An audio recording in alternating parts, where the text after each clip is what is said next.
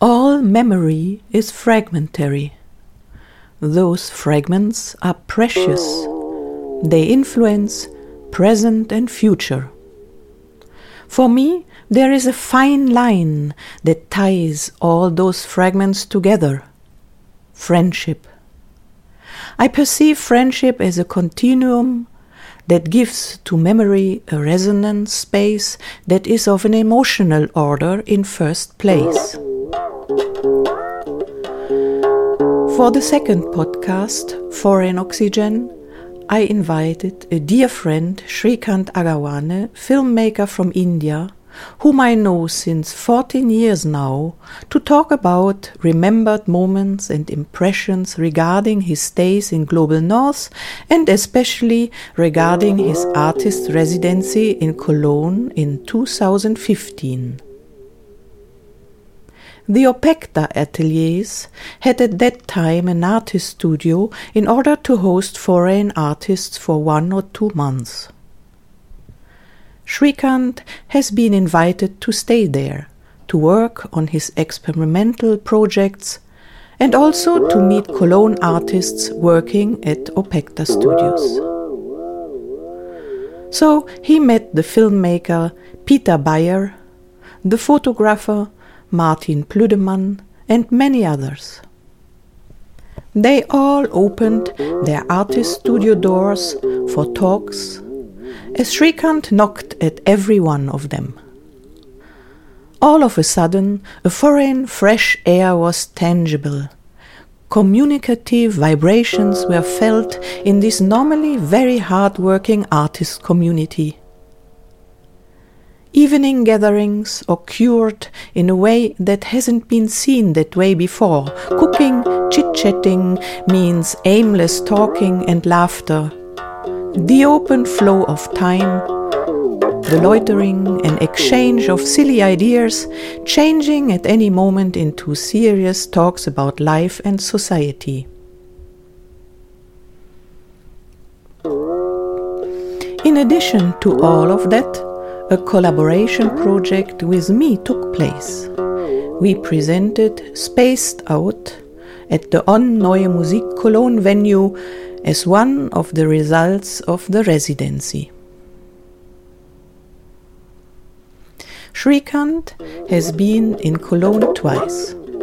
In 2011, he came along for some days after his artist residency in Schrattenberg, Austria, to present a selection of his documentary films at KHM, Kunsthochschule für Medien, invited by the film department. His films are non fictional and fictional in same time. Stories and facts are interwoven and full of respect for the people he films. To mention here only one film called Walking in the City, an impressive document about his hometown Mumbai and the walking of its inhabitants. Shrikant knows how to give a big importance to those seemingly simple things of life in a very direct, emotionally warm, and in same time professional way. I met him for the first time in 2008 at the Indian International Center in New Delhi, India. We both had been invited to present our work at the New Media Art Festival CEC, initiated by Shankar Barua, who made this enormous visionary effort to bring together many artists from all over India and beyond to present her newest works in sound, visuals, and digital performance. In that vivid and dazzling context, I got the occasion to perform my intermedia piece, Walls and Waves, where I virtually sing a wall into pieces.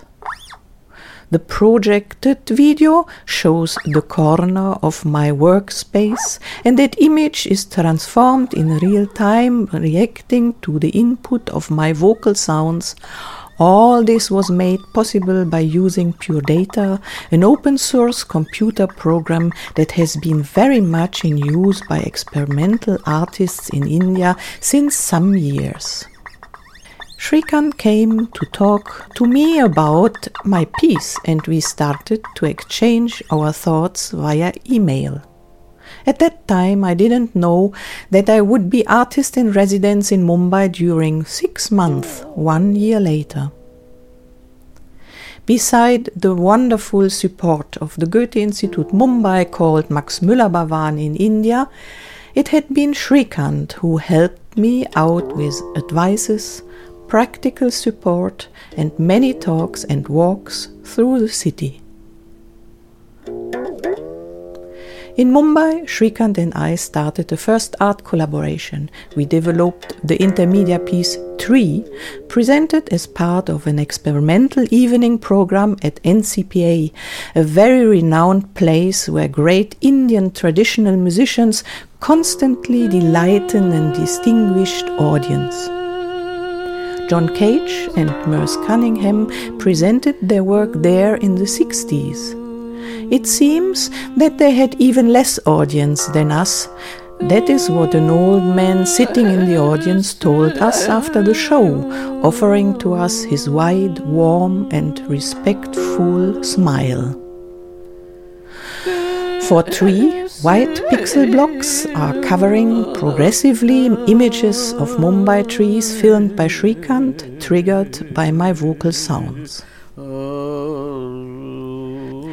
Shrikant Agawane studied filmmaking at SRFTI, Satyajit Ray Film Institute, Kolkata, and worked as an assistant professor at FTII Film and Television Institute of India, Pune. Those two important institutes are governmental. Many generations of Indian filmmakers and directors became internationally acclaimed. Shrikant is nowadays assistant professor at the film department of MIT Pune, an over-dimensioned private university, the diameter of the central dome larger than St. Peter's Dome in Rome. I got in contact with him through WhatsApp recently in the afternoon. From our two hour talk, I selected some of his statements and memory fragments, followed by a short conversation between us. First fragment about roots and convictions. So, in college, I joined one theatre group called Avishkar, which is very uh, popular in experimental theatre in Maharashtra. Again, the same Marathi region, Marathi language speaking region. Uh, and I uh, enrolled myself to a theatre workshop under Jaydev Hattangadi. But somehow I got attracted to FTI and SRFTI. Uh, and there was a slight backdrop of financial insecurity also behind that.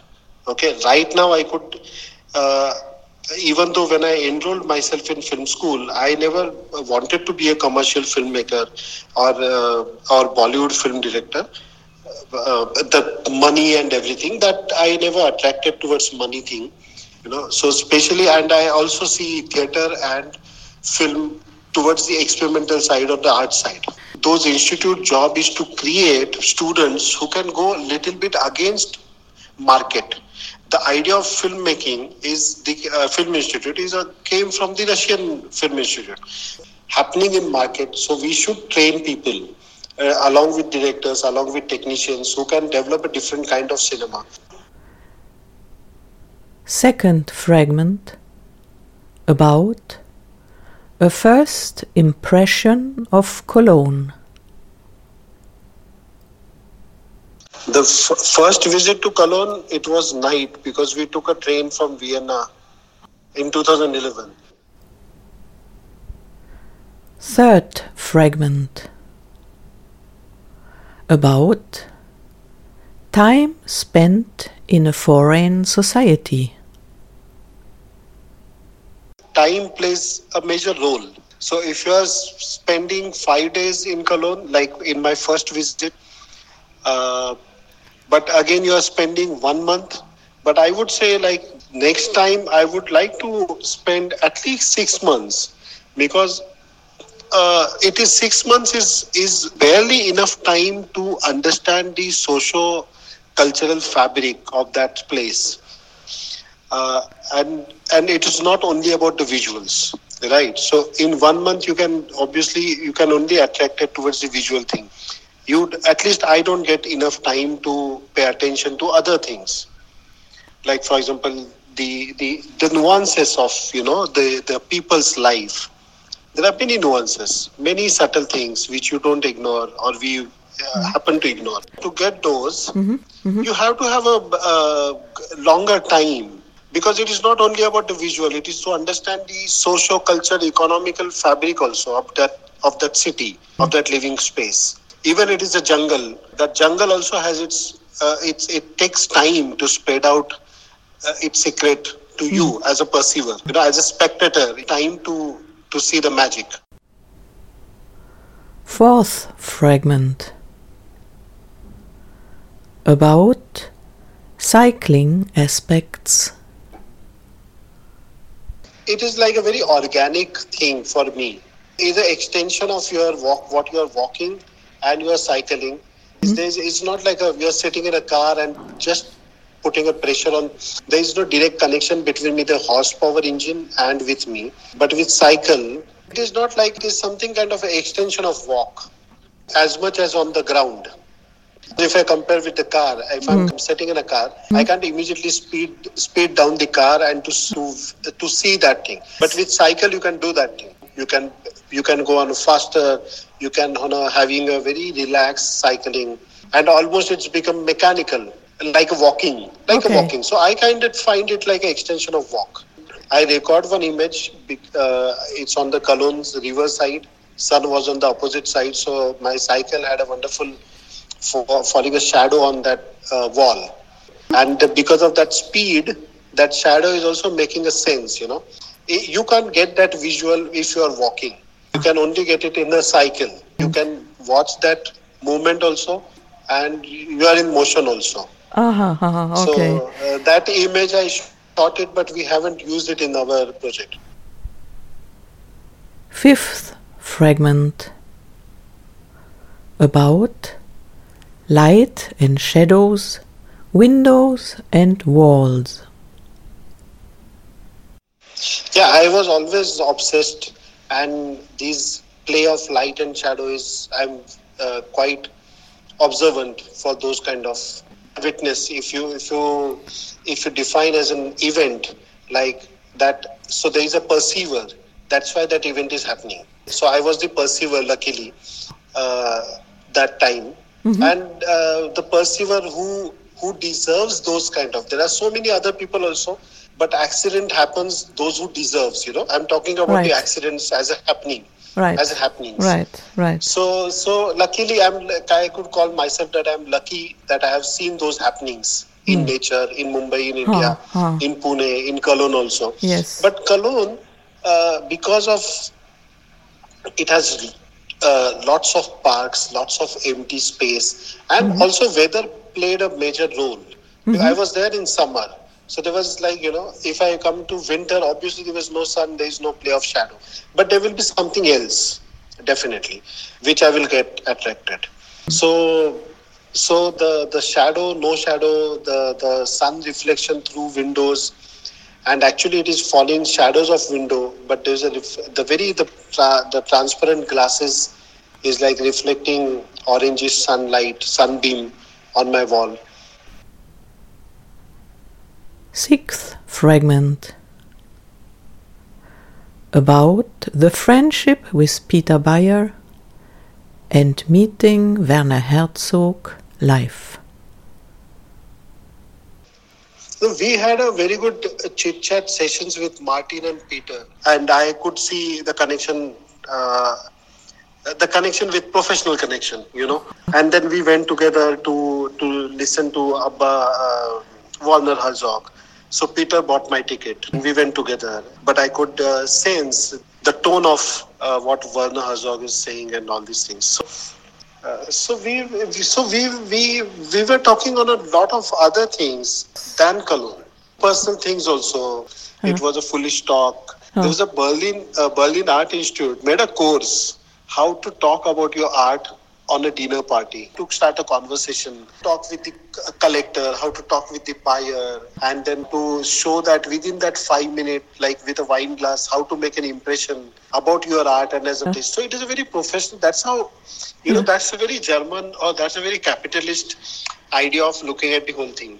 They have courses. Like in america there's a courses on writing poetry. They they claim like you give us 50000 uh, dollars and we'll we'll make you Ernest Hemingway. So that kind of uh, thing, or you can't get it in India. Most importantly, that loitering is very uh, Indian, or I would say Asian characteristics. That loitering, Yeah. aimlessly roaming, aimlessly talking, has Yes. also sense, lot of sense, and it creates space. Seventh fragment. A strongly remembered image from Cologne. A violin player searching something in the public dustbin. I, I saw one guy with holding a violin. Uh, he must be a violin player. So he was like holding a violin case, and he was searching something in dustbin. Okay, and quite well dressed. And I haven't seen many. Uh, definitely there that is like many uh, bigger kind of or many performers who are playing in tram or at the station or asking for money. But he was not kind of that kind of person. And he was searching something for dustbin maybe empty beer cans so that he could get 25 cents and if he could collect uh, 10 or more he will get 1 euro.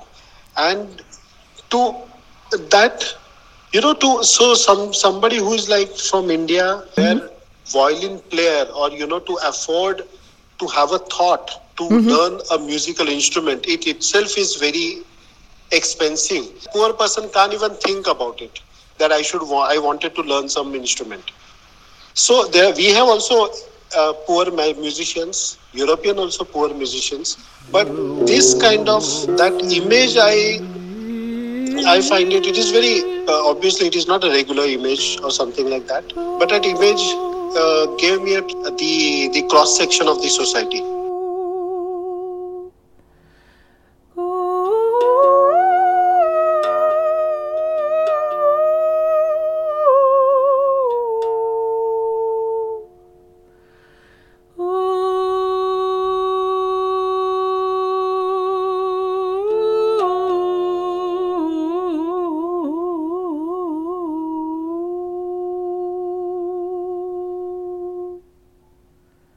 So, uh, so that was the beginning. That's how we met, and that's how we we uh, combine, uh, collaborate for two or more, two or three more times.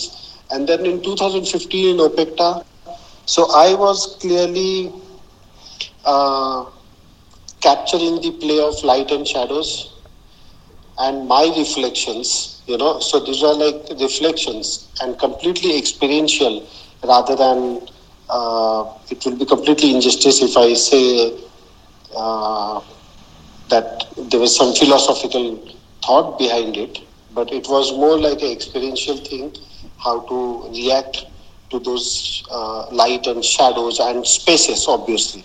Space is invisible but almost almost like uh, like omnipresent. Okay? So uh, and then then so without thinking of your sound piece without thinking of your what could be sound uh, will be here. So i i we actually independently work towards it. Right. hmm Like John Cage and uh, Merce Cunningham did.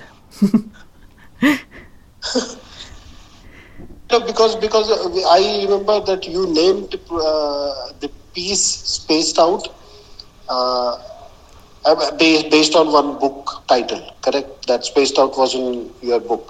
So your ideas, your reflection of thoughts and thinking was reflected in that sound piece, and my ideas and my expressions have expressed through visuals, and we performed it together. I think it was easy then because there was a kind of looseness in the in the um, making of it. We every one of us had a score and had the the the way and and then it fell together. Looseness and more importantly, we know each other's style. Mm. We know each other's personality.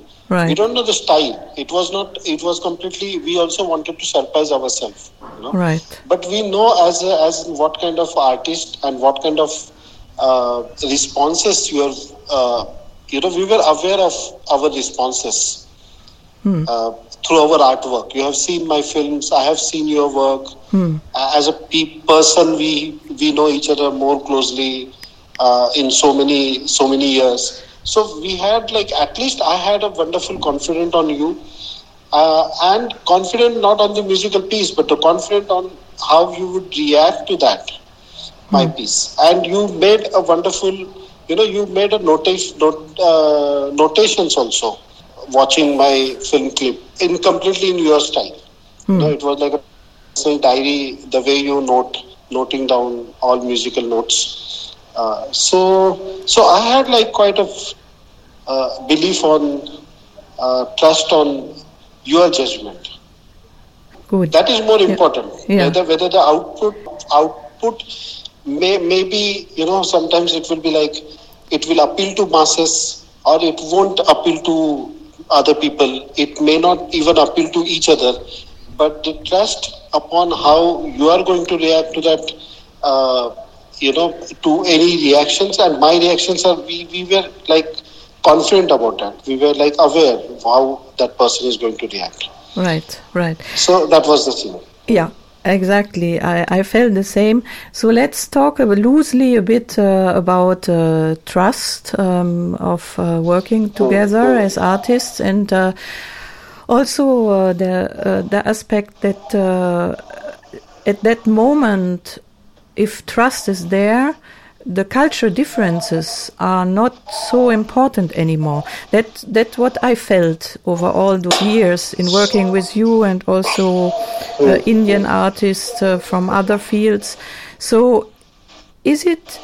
What do you think? Is it not a question of uh, personality as well who meet um, the artist, the the content of the artwork, but also the persons, the the yeah are meeting? Uh, I remember in 2009 you went to Calcutta and Huh. you met my friend who is like a very classical santur player and you said like Dishari didn't speak English and you didn't speak Bengali but you jammed together Right. right Dishari. and he's training yeah Dishari he's training as like a very classical Indian classical santur player Right. and uh, you are like with a Western European uh, training training and Huh. practices Yes. so, but the way you reacted, cor- uh, reacted each each other, I would say like correspond. Huh. You know, it was like a dialogue. Huh. Huh. So, which will reflect your personality, uh, his personality. Huh. So, I won't say that no, there won't be any uh, gap. There Huh. will be any. There will be gap between two people, I- we, irrespective of their cultural uh, background. You know where we, even even Dishari and me, we can speak each other language, but still there will be a gap because he's a different personality and I am a different personality. Okay, but the idea is there's a chances and possibilities of having a good dialogue. To create that possibility, to have that space where you can have a dialogue, which itself is quite promising. Hmm. You know, you have to have a space uh, that that cultural differences, uh, like even though we know each other from 2008, but still we have uh, different. Obviously, we have different personality. So obviously, you know, uh, we are good friends, but we still might have argument. We still might have different approach to looking at the same thing. Yeah, you yeah, know? yeah, exactly. Uh, yeah, yeah. That's mm, that's what I feel uh, as well.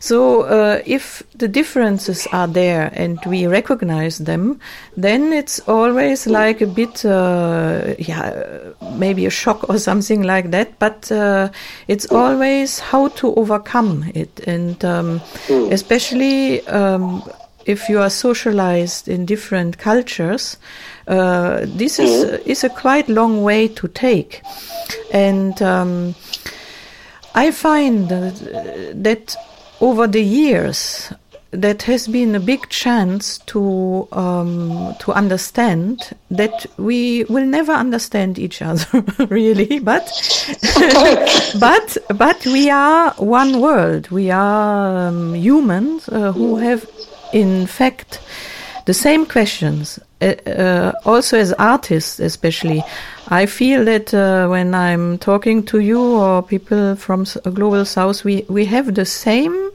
uh, questioning about the world and how how this world uh, can function right? Because we are not coming to meet out of um, NGO uh, matters. We don't want to help each other. We don't want to get money out of each other. It's another right. level of meeting. don't, correct. We don't have any vested interest Exactly. uh, in those our meetings. So obviously we are free of any uh, monetary gain or any kind of other gain. right. So obviously that looseness is more flexible, and as per the you know architecture rule, the more you are flexible, you are more strong. huh. You know, the, Right. so those, mm, uh, so that's what uh, that looseness and free flowing uh, ex- exchange Right. has more space, more validity, Right. more uh, uh, promising.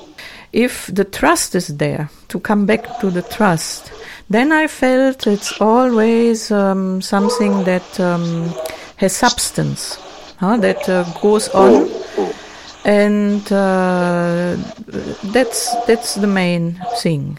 I, I, I- think that we have to come to trust each other and to um, act from our emotions.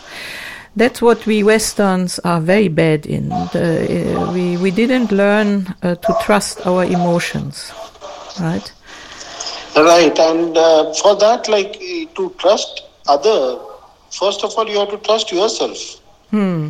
and you have to also accept the vulnerability of yourself. Huh. You know,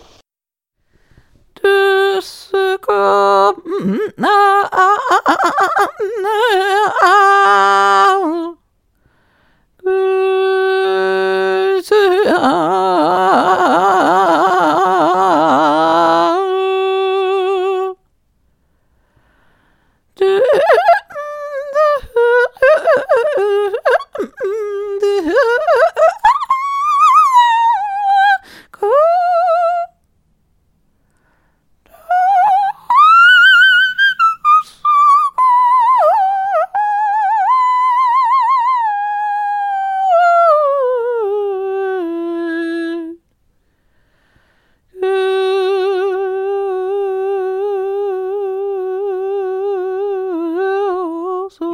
Shrikant, bye bye. Thanks so much. It was. See Bye. you. See you. See you. See you. See you. See you. see you. Bye See you. bye. No thanks in friendship, right? I know.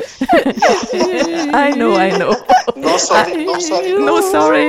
I, I learned so slowly, but you see, it mm. takes time, but it enters in the in the being. Okay. Bye. Bye. Bye. Bye. Okay, Bye. bye-bye, Ciao. Ciao. bye-bye. Ciao.